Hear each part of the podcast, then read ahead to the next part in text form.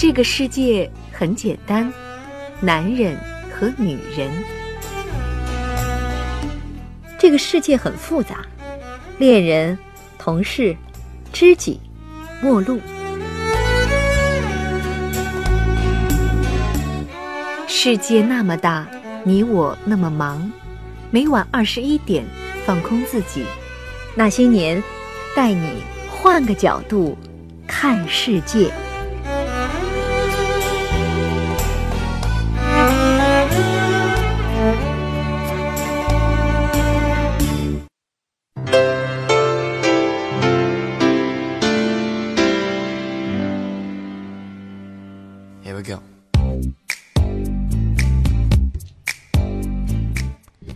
大家晚上好，这里是有情怀、有境界，偶尔还有点偶像包袱的那些年。我是小婷，大家好，我是稍微有点没睡好的李伟。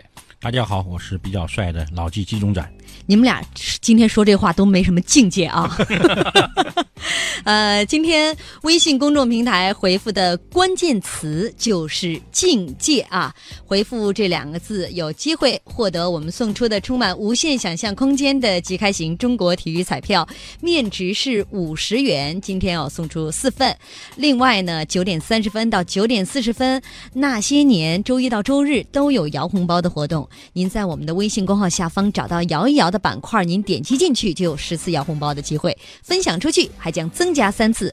但是所有活动参与的前提都是必须要关注我们的公号啊！您在微信公众平台搜索“那些年”，找到我们，并且关注我们就可以了。呃，说到这个境界啊，上官飞燕飞鱼他说，不知道啥算最高境界。他主持啥节目，听啥节目，连他女儿都喜欢，这算啥境界啊？这叫对主持人痴迷到一定程度的境界。这个从我这个角度来说，这其实不叫境界，这叫亲人呐、品味，品味，好了。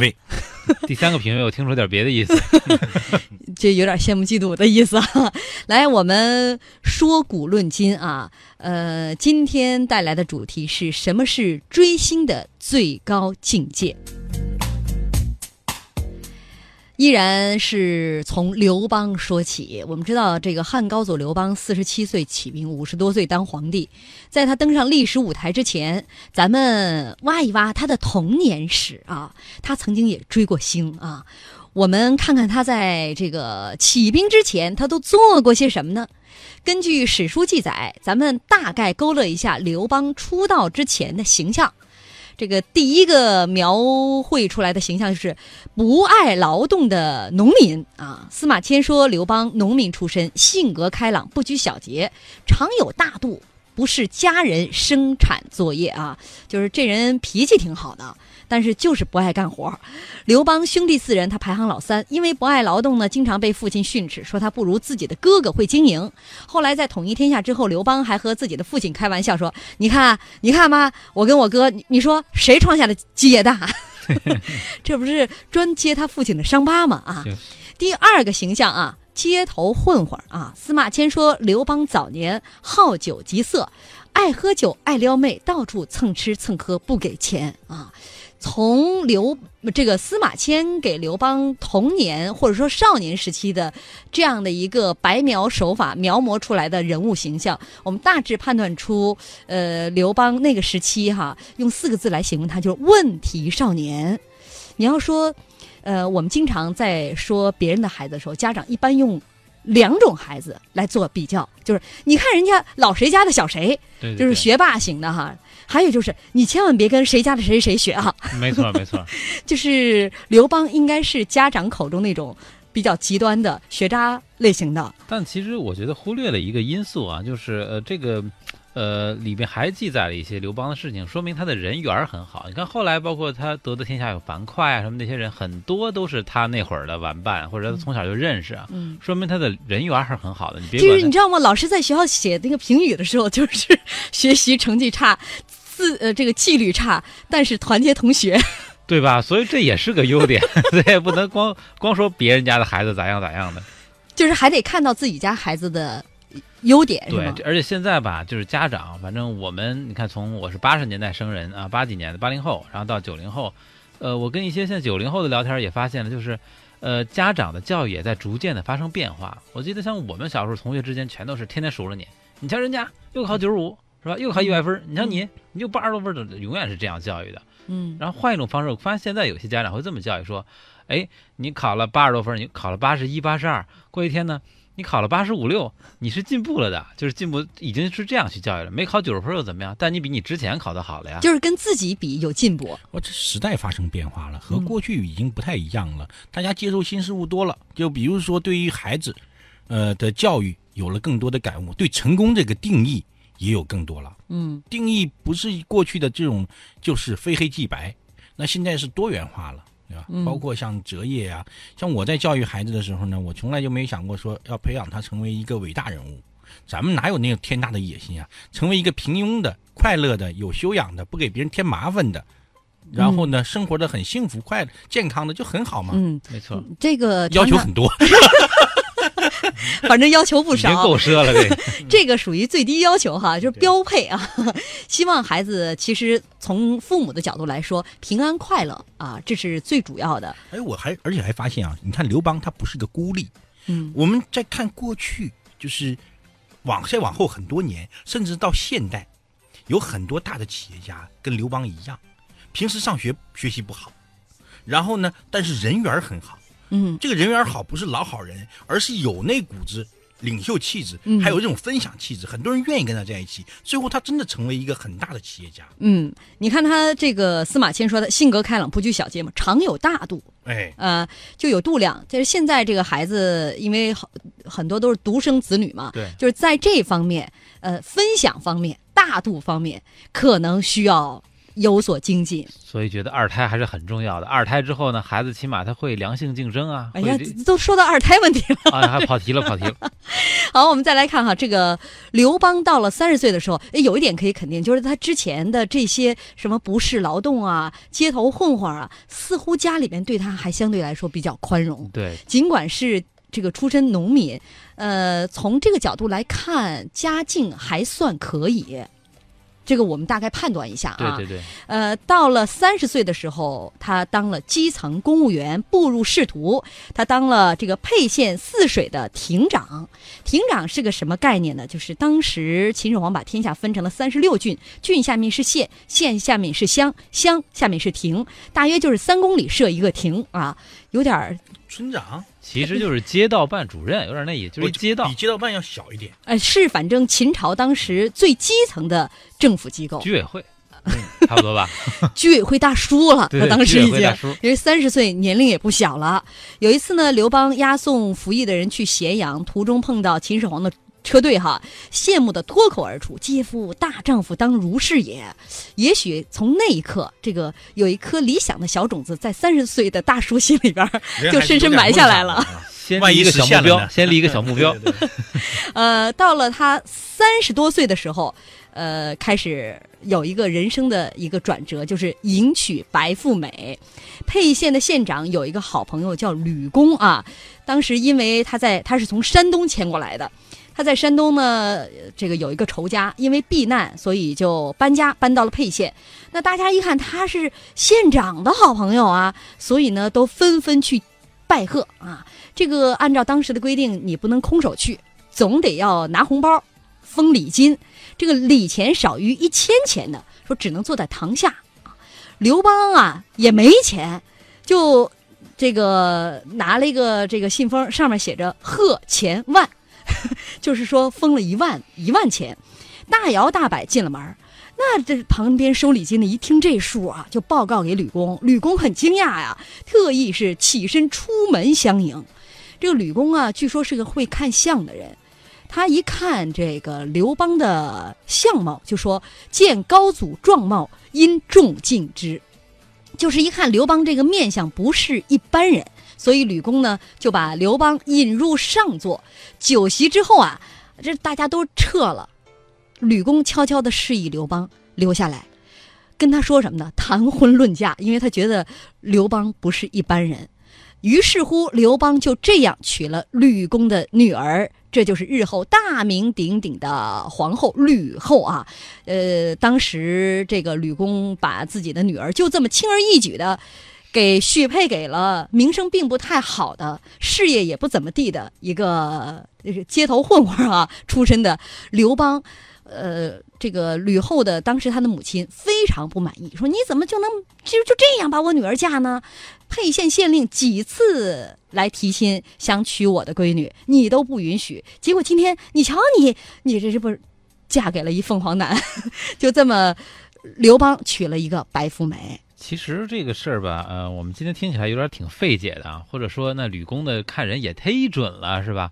当然，我们不否认这刘邦确实呃本人，因为我们虽然没有照片，但历史上的描述来看呢，呃，肯定也是确实气度啊，是咱说颜值应该也是还偏高的那种，不是一个一般人，嗯，不是说那种。我就在想，反正刘邦、项羽，你喜欢谁？我想刘邦要是长成黎明那样呢，我就能接受。就是被电影给给带跑了。他俩是完全性格不同的人。你看刚才我们不是说那个什么，哎呀，大丈夫应该这样这那的。其实，在当时呃历史上记载，据说是那个项羽也在现场看见了，拍了拍就说：“切，呃，无可取而代之。”就这这有什么呀？我也行这那的。你像这俩那个是，哇塞，太酷了！你看那车，哇，闪亮闪的，就是这俩人性格完全不同，所以也是历史上出现了很大的偏差。呃，刘邦呢，他之所以能。呃，我们看的很传奇的娶了这样一个也是很传奇的女子啊，就是吕后。我觉得啊，这段记载多多少少吧，有点往回找那个意思，因为很多的历史的记载呢，呃，凡是不好的都会稍作修改，一般就是往身上再找点好的呗，写点那些比较。你觉得这段就是假称贺万钱，没钱给人塞了一个就是空钱包送去，这样的行为是 诈骗，在企业里面啊，还真有这种人。没有钱过得像一个富人一样，很多创始人都这样啊。嗯，咱们以前记不记得以前咱们那些年采访那些创始人的时候，不还曾经说过吗？不过我也搞不清楚，那个人好像后来毁，从咱这走了，公司就倒了。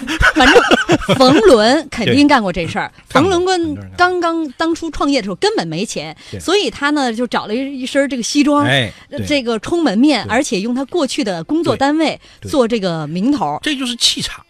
而且有点就空空手套白狼的意思，真经常会有人这样。嗯，呃，所以这个刘邦这这样的做法，反正当时是唬住了好多人。对啊，人家都是拿一千钱的，这个封万钱的就坐在了吕公的身边。好，这样我们先稍微休息一下啊，因为我觉得吧，吕公既然那么会看相，就没看出那个钱包是空的吗？我们稍后来一起来讨论一下啊，呃，大家继续在微信公众平台回复今天的关键词就是境界，回复这两个字，有机会获得我们送出的充满无限想象空间的即开型中国体育彩票，面值是五十元，今天要送出四份。另外呢，在九点三十分到九点四十分，那些年还有摇红包的活动。您在我们的微信公号下方摇一摇板块，您点击进去就有十次摇红包的机会，分享出去还将增加三次啊！所有活动参与的前提是必须要关注我们的公众账号，也很简单，您在微信公众平台搜索一下，搜索那些年，找到我们并且关注我们就可以了。我们稍微休息一下，呃，这个听会儿歌曲，广告之后我们再见。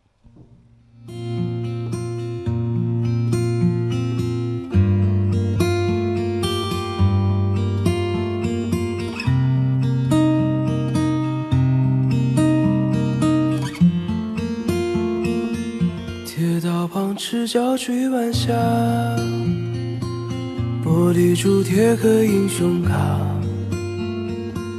顽皮筋迷藏石桥下，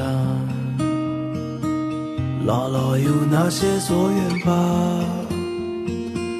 铁门前篮筐银杏花，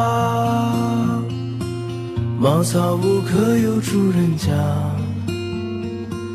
放学路打闹嘻嘻哈。更见流水哗啦啦，我们就一天天长大，甜中大白兔碾压，也幻想神仙科学家，白墙上泥字简笔画，我们就一天天长大，四季过老梧桐发芽。沙堆里有宝藏和他，长板凳搭起一个家。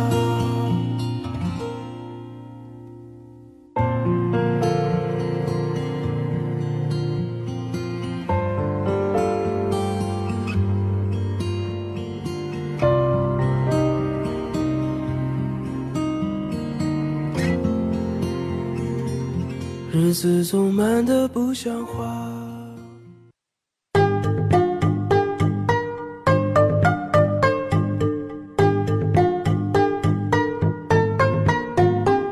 商战、兵战、南征北战、暗战、心战、身经百战，一样的历史，不一样的解构。那些年，带你穿越千年，纵横古今。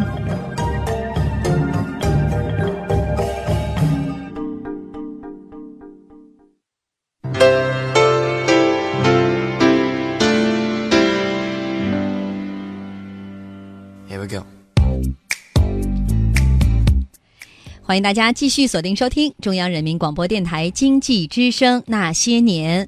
呃，微信公众平台上旅行这位朋友说：“好爱好爱那些年呀、我为那些年而来。”非常感谢支持我们的这些朋友们哈。呃，我们那些年因为你们而存在。今天我们带来的主题啊，说古论今的主题，什么是追星的最高境界？所以啊，微信公众平台回复的关键词就是“境界”两个字啊，回复这两个字，有机会获得我们送出的充满无限想象空间的即开型中国体育彩票，面值是五十元，今天要送出四份。另外呢，每天晚上啊，周一到周日九点三十分到九点四十分这十分钟的时间内，那些年有摇红包的活动，您在微信公号下方摇一摇板块点击进去就有十次摇红包的机会，分享出去还将增加三次。你有可能摇到真金白银，也有可能摇到奖品礼券，更多的可能是摇到一堆二维码没有用的二维码。呃，没办法，因为参与的听众朋友越来越多，那分到每个朋友手里的这个真金白银就越来越少，而且这个概率也会越来越少。但好在我们是天天都摇，对吧？所以呢，这个摇红包的最高境界就是摇不到也继续摇。那就当锻炼身体吧。所有参与活动的前提啊，都是要关注我们的公号。很简单，微信公众平台您搜索“那些年”，找到我们，并且关注我们就可以了。刚刚我们讲到了啊，这个刘邦怎么娶到了白富美呢？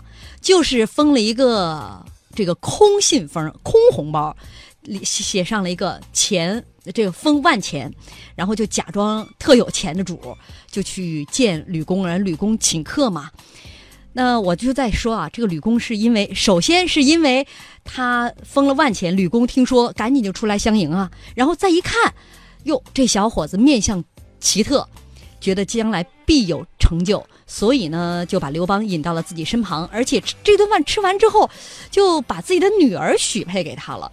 我们再倒回来说一下啊，首先我在想，那个时候那个万钱又不像现在支票，你塞进去，无论有还是没有你可能光光的，对呀，这个万钱难道当时不被别人看出来吗？即便当时不被看出来，吕公在最后清点钱数的时候，总会露馅儿啊！怎么还会把自己的女儿嫁给一个品质上有重大瑕疵的人呢？所以我就说，这种这段记载吧，其实是有这种盗找的嫌疑啊。不过，呃，我们如果先先假定它是真的啊，如果吕公，呃是咱们先说了，吕公的设定是一个很会看相的人，即使他知道呃刘邦拿这个钱，我一看你那个是吧，我见多识广，你拿了一个包或者拿一万钱，根本不可能是这么个小包，嗯是吧？我看一眼，他可能这么想，哎，这个年轻人很厉害，他竟然可以使用这样一个一个手段，这么胆大，这也算一个气魄呀，是吧？这是个金融产品。啊，对对对对对，我觉得是这个，可他可能对吕工来讲啊，是一个极大的提升。比如说，吕工可能刚到这个城市去，虽然说他跟县令关系很好，他请客大家过来吃饭随礼，对吧？那可能给的都很少，嗯，对吧？显得好像吕工的交友这个朋友圈啊不硬。嗯这时候来个一万的，哇，原来给一千的，本来还往前往前做的，那对不起，你往后排一排，嗯帮吕工提气。对对啊，这个可能是帮李工一下把这个气势给给给拉抬起来了。你是说他们早预谋在一起他们两了？个就串联好了？这很像这个创投圈里的一些事情啊哎就是这。样啊，对吧？就是说，我经常碰到这种事儿，很多大佬也这么干。比如说说，哎，就是互相抬个价啊，你这个事儿不错。那李伟说，那那那老那季老师，我这个项目估值一个亿，不错啊，挺好啊，我投十万块，按照你一个亿估值，你能不能一帮人跟投？哎，马上大家就觉得，哎，连老季都已经认可李伟一个亿的估值，那认不认可？嗯，那大家认可吗？然后再最后再跟他说，啊李伟，你先送我百分之五，然后到到钱到手之后，豪绅的钱如数奉还，哎，对呀、就是这样的，让子弹飞里对不对？然后以后就可以说了，李伟，你跟别人说我投过你，哎呀，这这不就是这样吗？这玩的原来两千年前刘邦就玩过这招对呀 我看很多，比方说很多人说，哎，哪个大佬投过我？我说他真出钱了吗？嗯嗯还是说跟刘邦一样写个信封，对吧？嗯，那这个大家去去琢哎磨哎。，从这个角度来说，这个事儿能说得通啊。对从另外一个角度呢，就是吕公阅人无数啊，他一眼就能看出这可能是个假的，但是小伙子气度不凡。对他能使这么一招，别人都不敢的，这谁敢这么干呢？哎而且你要看还有一点啊，吕公他们从外地，你要抓住这个事实，就他从外地搬过去，他很需要当地有有这个地头蛇能帮助他。对而刘邦就这种性格啊，交友广阔，大度，对不对？周围有一帮兄弟，那一下就把吕吕家给在那儿就就立住了。就是强龙也难压地头蛇。哎啊我一方面呢跟沛县县令好，另一方面呢又跟刘邦哎这样的地头蛇好。对，这特别像那个《方世玉》里边那个雷老虎，刚刚那请客，哦，德夫人呐，就那个。嗯，对，哎就是这样的。啊，那这个从我们这样的角度分析之后，似乎这个，但是吕公至于把女儿嫁给他吗？哇，这个很正常。你看，比如说像国内的很多公司，到比方说到北京的公司到了广州开个办事处，那看起来好像自己开展业务不太顺利，能不能和当地的公司建立一个深度捆绑合作呢？入点股，开个合资公司，就是这样啊，就落地了，对吧？从公司角度来讲，这就落地了，嗯对不对？不过我还是觉得前面那个拿个空袋儿那种，那个我就有可能是真的。这吕后这个吧，听着吧，我觉得跟诸多点都解释的不大通，它不太符合一个人的人性？是吧？对，这真的不太符合那个就。是你像老纪，你也有孩子，你会把自己的女儿嫁给一个这个？如果说咱们不是说他跟刘邦是两个人串通起来的，我我认为刘邦真的就是骗，绝对不是骗子，这个绝对是真实的。你想，我原来年轻的时候，多少个人想把女儿嫁给我呀？不是因为做做正经的，进广告，进广告不是，，所以我就理解这是真的，对吧？我强行把音乐推起来。你老婆没在听广播？不，年轻的时候，你这个现在很老吗？现在得问是，现在得问，那谁投过你？呃，总之，如果说把挑女婿也当做一种投资的话，吕公的投资这个绝对赚回来。赚大发了，这个。